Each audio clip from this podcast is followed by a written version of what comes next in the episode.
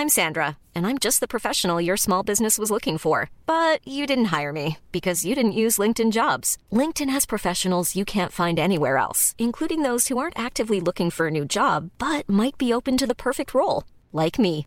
In a given month, over 70% of LinkedIn users don't visit other leading job sites. So if you're not looking on LinkedIn, you'll miss out on great candidates like Sandra. Start hiring professionals like a professional. Post your free job on linkedin.com/people today.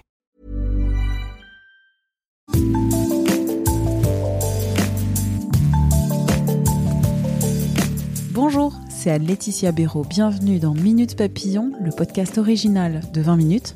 Aujourd'hui, on s'intéresse au coronavirus SARS-CoV-2, responsable de la pandémie de Covid-19, et aux campagnes de vaccination.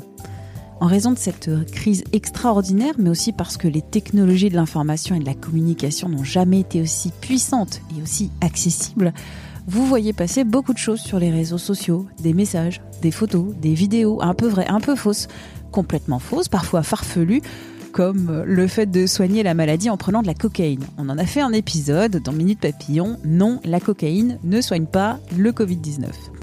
Aujourd'hui, je suis avec Mathilde Cousin, journaliste au service FECOF de 20 minutes. C'est le service de vérification des faits, notamment sur les réseaux sociaux. On parle du sujet brûlant des morts post-vaccination.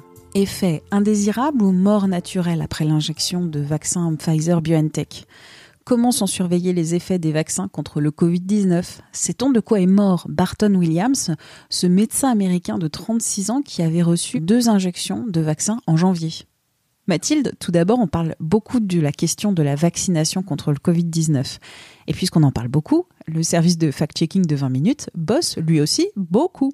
La vaccination autour du Covid-19 est effectivement une thématique euh, importante dans notre rubrique euh, Fake Off à 20 minutes. L'équipe de journalistes qui la compose travaille régulièrement à ce sujet et notamment nous sommes intéressés à plusieurs types d'intox qui circulaient. Alors on a vu des intox autour de la circulation des politiques qui ont été accusés de de se faire vacciner avec des fausses aiguilles, par exemple, de faire des fausses injections, des mises en scène.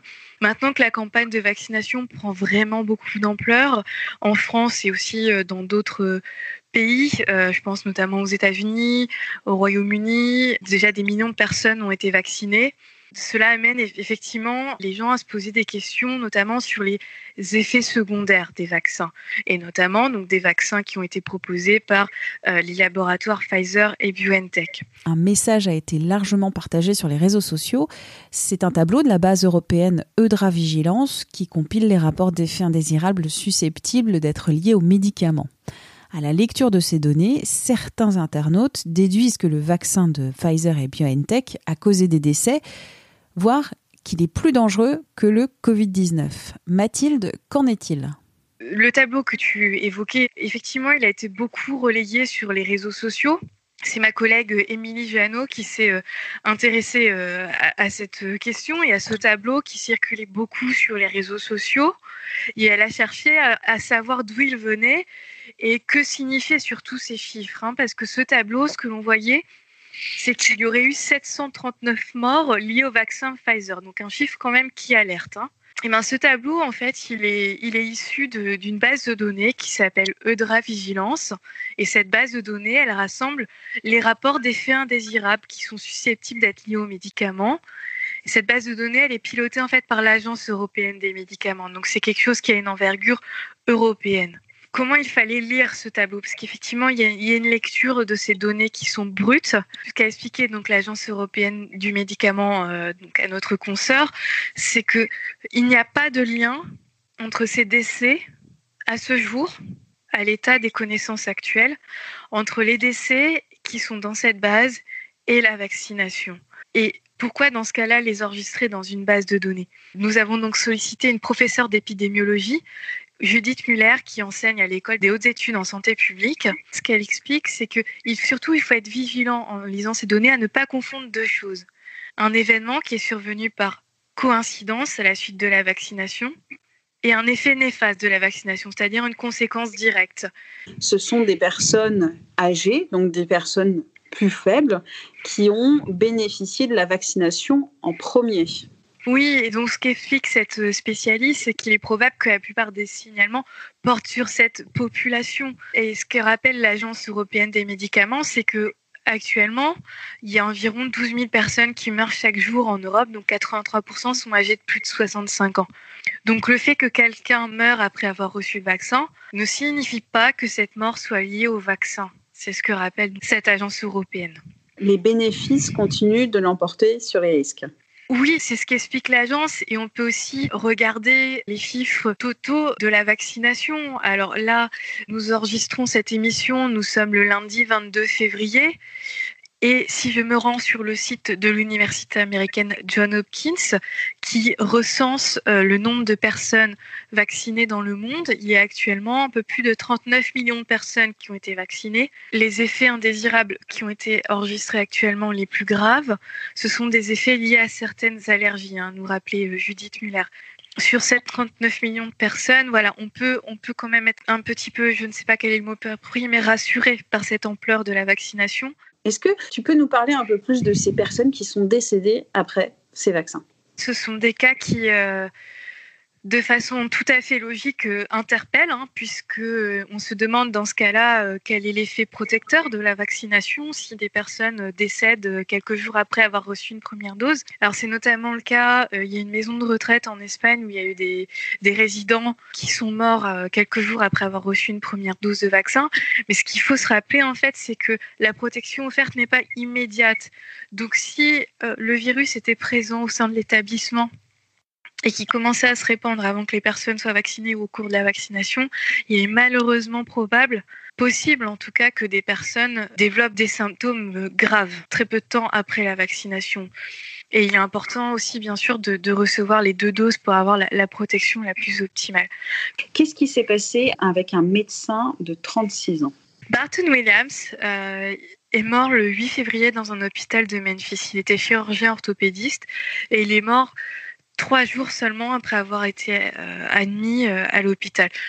Sa mort a interrogé sur euh, les réseaux sociaux parce que Barton Williams avait contracté le coronavirus, mais sans le savoir. Et il avait surtout reçu deux doses du vaccin de Pfizer au moins trois semaines avant d'être hospitalisé. Donc, certaines personnes se sont interrogées, se demandant s'il y avait un lien entre la vaccination et ce décès assez soudain. Alors, j'ai pu interroger le docteur Stephen Feichelt, qui est spécialiste des maladies infectieuses et surtout qui a pris en charge Barton, Williams quand il a été hospitalisé. Et donc, ce que m'expliquait ce spécialiste, c'est qu'en fait, il est très probable que le chirurgien soit mort d'un syndrome euh, inflammatoire multisystématique de l'adulte. Et en fait ce syndrome il crée une réaction inflammatoire aiguë. Et c'est très probablement cela qui aurait entraîné la mort du médecin. Et d'où vient ce syndrome? Alors c'est ça toute la question tout le débat. Et en fait ils ont retrouvé des anticorps dans le corps de Barton Williams. Mais cet anticorps ne peut provenir que du Covid donc ce que m'expliquait le spécialiste tout simplement parce qu'il contenait une protéine qui est contenu seulement dans le virus Covid et qui n'est pas contenu dans le vaccin que l'on injecte contre le Covid. Donc aujourd'hui, la probabilité la plus grande, c'est qu'il soit décédé du Covid-19 et qu'il n'est pas décédé du vaccin. Voilà, parce qu'en fait, ce syndrome, euh, qui est quand même euh, une complication euh, très rare du, du Covid-19, il y avait un article en octobre qui avait été publié par les centres de surveillance des maladies aux États-Unis, où ils recensaient à peu près chez une vingtaine d'adultes ce syndrome. Et ces adultes avaient eu tous comme point commun d'avoir eu le Covid à un moment ou à un autre.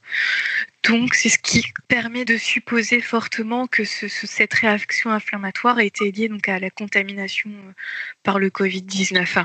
Et ce que rappelle aussi Stéphane euh, Zweigelt, c'est que aux États-Unis, il y a des millions de personnes qui ont reçu le vaccin et à l'heure actuelle, en tout cas, en l'état des connaissances dont nous disposons aujourd'hui, il n'y a aucun autre adulte qui a déclenché ce syndrome après la vaccination. Merci à Mathilde Cousin, journaliste au service FECOF de 20 minutes. Si vous avez un doute sur un message, une photo, une vidéo sur les réseaux sociaux, n'hésitez pas à contacter les journalistes de cette rubrique. L'adresse c'est fecof.20minutes.fr. Quant à Minute Papillon, avec son point d'exclamation, vous pouvez le retrouver sur toutes les plateformes d'écoute en ligne. Vous pouvez vous abonner, c'est gratuit, nous évaluer avec des petites étoiles et surtout, surtout nous écrire à audio-20minutes.fr. On se retrouve très vite d'ici là. Portez-vous bien.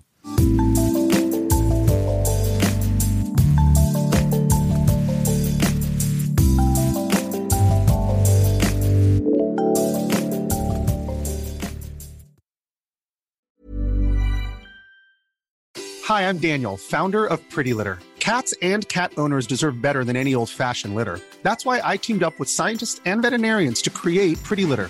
Its innovative crystal formula has superior odor control and weighs up to 80% less than clay litter. Pretty Litter even monitors health by changing colors to help detect early signs of potential illness. It's the world's smartest kitty litter. Go to prettylitter.com and use code ACAST for 20% off your first order and a free cat toy. Terms and conditions apply. See site for details. Even when we're on a budget, we still deserve nice things. Quince is a place to scoop up stunning high end goods for 50 to 80% less than similar brands. They have buttery soft cashmere sweaters starting at $50, luxurious Italian leather bags, and so much more. Plus, Quince only works with factories that use safe, ethical, and responsible manufacturing. Get the high-end goods you'll love without the high price tag with Quince. Go to quince.com slash style for free shipping and 365-day returns. On ne va pas se quitter comme ça. Vous avez aimé cet épisode? Sportif, généraliste, sexo ou scientifique, varié mais toujours bien informé. Découvrez les autres podcasts de la rédaction 20 minutes sur votre application d'écoute préférée ou directement sur podcast au pluriel.20minutes.fr. Et merci de nous avoir écoutés.